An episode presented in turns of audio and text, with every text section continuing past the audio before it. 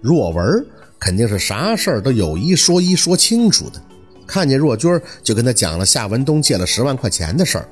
若军听完了也没什么反应，只是看了宝四一眼，有钱记得还他就好了，我不想欠他的啊。你放心，我一定会还的，不会一直欠着的。就是他回来了吗？若军点头，上个月回来了，也见了面了。他知道宝四要来上学的事儿，也帮我找了学校。我们虽然离婚了，但是他确实是帮了我很多。二哥，其实我不太想让宝四跟他有什么瓜葛，只是我现在没能力，总觉得矮他一头。拿明月不解，若君啊，嫂子知道你要强，可他是宝四的爹呀，哪有爹能看着自己姑娘不管呀？你对他有意见是咱大人的事儿，不管到啥时候，宝四也得叫人一声爸。你这个不能钻牛角尖儿，别像咱农村人似的，一离婚恨不得让自己孩子跟着另一半断绝关系，这可不行啊。宝四他爸还是不错的人。宝四看着若文在旁边叹气，知道他肯定心里不得劲儿。若军这么不想欠夏文东的，他还用了人家的钱，站在他的角度，肯定心里边十分的内疚。可宝四觉得这都不是事儿，还是那明月说的对，就是若军再不想欠夏文东的，那爸爸还是爸爸呀，甭管是医生还是杀人犯，不也是宝四的爸爸吗？回到自己屋收拾书包，小六还在书桌那坐着，宝四看了他一眼，哎，再不搭理我就走了啊，明儿早上就走。小六的后脑勺朝宝四一别，还是不吭声。宝四无奈的撇嘴，德行。从书包里拿出个东西，碰了碰他的后背，给你的。他跟浑身刺挠似的动了一下，闷声的回道：“不要。”宝四很夸张的看着他的后脑勺，哟，薛斯坦出息了，手机都不要啊？那我自己留着了，还是纸板薄的那种，我可以拍照的。我我我看看。小六立刻就受不了诱惑，满眼冒光的回头，接过宝四的盒子，一脸的兴奋。哎呦，摩托罗拉呀！我跟我妈要了，她不给我买。你你你怎么？说着，他没动静了，瞄了宝四一眼以后，把手机往他的怀里一推。嗯，我不要，这肯定是爸给你买的，要你拿着跟家里联系用的。我要要的话，我妈好得说我了。宝四笑着看他，哼，我二舅是给我买了一部。不过我那个是银色的，给你这个是黑的。他知道你妈不让你要，所以偷偷让我给你的。不过你要是真不要的话呀，我都拿走了。哼，两个号换着用呗。小六也笑了，嘿 嘿，真的。哎，我爸买俩手机，这么贵他舍得？宝四眉头一挑，哪儿那么多废话？你要不要？若文怎么可能舍得呢？只不过这是他的心思，说有了手机就能随时随地的联系到宝四。只是宝四有了，小六就得有，所以就买了两部。至于钱的事儿吗？宝四没问。要要要，我我呀！小六美滋滋的拿过手机，嗯，我得先藏好了，等我去学校了再让我妈知道，不然她肯定得让我爸给退回去。嗯，他对我就是偏心，抠。宝四坐回炕边，不是抠的问题，是家里条件的确不好。以前宝四跟拿明月关系一般的时候，他一直怕人诟病。所以卯着劲儿的对宝四好，现在挂在嘴上的则是宝四是女孩要富养，怕跟那李雪似的，将来眼皮子浅，让人小恩小惠的就给骗了。所以有好的还都是紧着他，这个情分呀，宝四都记着呢。小六鼓捣了一会儿手机，就磨蹭的走到了宝四的身边。嗯，那个你还生我气不？哼，是你不生我气了吧？都大小伙子了，还动不动跟我撂脸子，一点都不大度。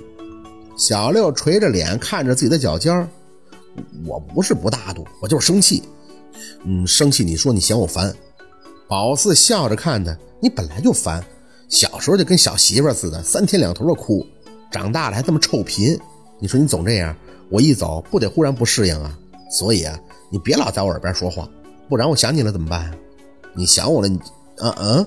小六说着就愣住了，你想我呀？你能想我？你是不是傻呀你？宝四无奈的摇头，我就你这么一亲弟弟，我能不想你吗？怎么说咱俩都在这一个屋住了七八年了，听你打呼噜要听习惯了，你就不能让我少点牵挂啥的？啊？小六没声了，嘴里嘟囔着，我才不打呼噜呢。宝四撇撇嘴，反正啊，等我去市里买了卡，就给小卖店打电话，你记些号，到时候给我打电话。放假了别合计在外边玩，多回家陪陪二舅和你妈，家里就他们俩了，肯定没意思。我不在家，你可得多回来，知道吗？小六囔囔的想了想，还是把给他的那部手机抱在了怀里。那这给我爸用吧，他用的那个还是你妈好些年前给买的那种呢，总打不出去，老不好使了。哎，随便吧。宝四淡淡的应了一声，反正等我放假了，就在城里看看有没有能给学生打工的地方，到时候有钱了再买。你妈也得用手机呀，现在没手机多不方便。小六眼睛有些泛红，四姐，你说你打住啊！宝四抬起手，一本正经的看着他，不许哭，也不许搞得我心里难受。我不是不回来了，也不是咱俩再也见不着面了。等你毕业了，咱俩就在一起了。别搞得跟生离死别似的，成吗？小六吸着鼻子点头，眼睛闪烁的不敢看宝四。那你以后不许再跟我吵架了，也不能说我烦。宝四气的一声笑了，哼，你看你小媳妇那样，一大老爷们总哭，谁能看上你？要我是那林黛玉，我都不待见你。你的任务啊，就是照顾好二舅还有你妈，不许让咱家受欺负了。要是谁敢搞事儿，你就告诉我，明白不明白？小六用力地抹了一把眼睛，哎呀，有我呢，我就摆平了。宝四揶揄的点头，是有你呢，有薛斯坦在呢，就是咱们别再掉金豆了，成吗？你四姐我还等着你发明那什么时光机器呢。哎，有戏没有？你研究到哪步了？能不能先跟我透露透露？先让我去五年以后看看，看看五年以后你什么德行。离别。既然是已成事实，那宝四真的不想有一丝丝的伤感情绪。就像他跟小六说的，也不是不回来，干嘛哭哭啼啼，弄得心里特别难受呢？很早就都起了床，吃了点早饭，若文就拎着东西送他们，一些鸡呀、蛋呀的太多，最后弄得若军的行李箱里没装别的，都是土特产品。最后实在拿不了了，也只能先放在家里，说是等过年回来再吃。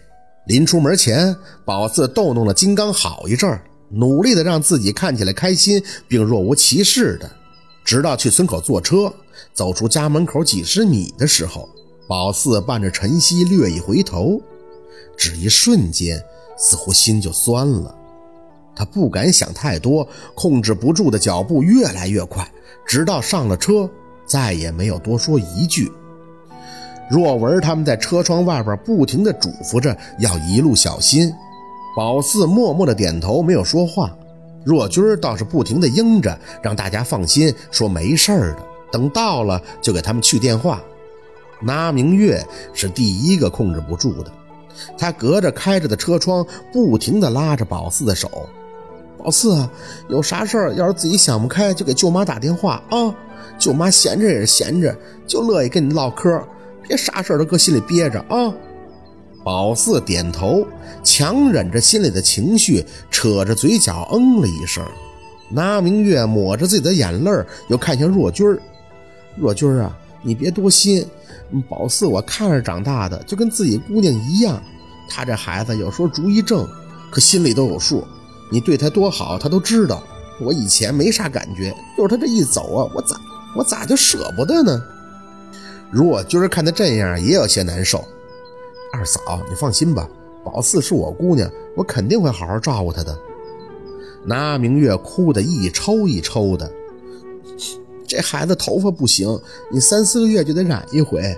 染发膏就若文给带的那个牌子的，要好的啊，杂牌子伤身体。嗯，他乐意吃酸甜的东西，你别给他吃辣的，他一吃就上火。他学习啥的，你不用使劲看着，他自己心里有数。他要是喜欢啥，你就尽量给他买。哎，姑娘得富养啊，若君啊，你记着啊。宝四别过脸，偷偷的给自己擦了擦眼底的泪。二嫂，我知道了，你放心吧，回吧啊。拿明月抽着鼻子，拍着宝四这边的车窗。宝四啊，放假就回来啊。遇事留个心眼儿，城里人坏呀，别被人给骗了啊！宝四，宝四别着脸不敢看，只感觉车子启动后，他的声音越来越远，小六跟着车边跑边喊：“四姐，我没事了，给你打电话，别忘了告诉我你手机号。”直到车子开出很远，宝四隔着车窗探头，小六正拄着膝盖，傻傻地看着车子越行越远，而若文背对着车，捂着眼睛，还远远地站在原地。那明月则是一手捂着嘴，一手朝着车不停地摆着。宝四用力地咬唇，直到车子开出他们视线的那一刻，终于忍不住，让他眼泪决堤。好，今天的故事就到这里了，感谢您的收听。喜欢听白好故事更加精彩，我们明天见。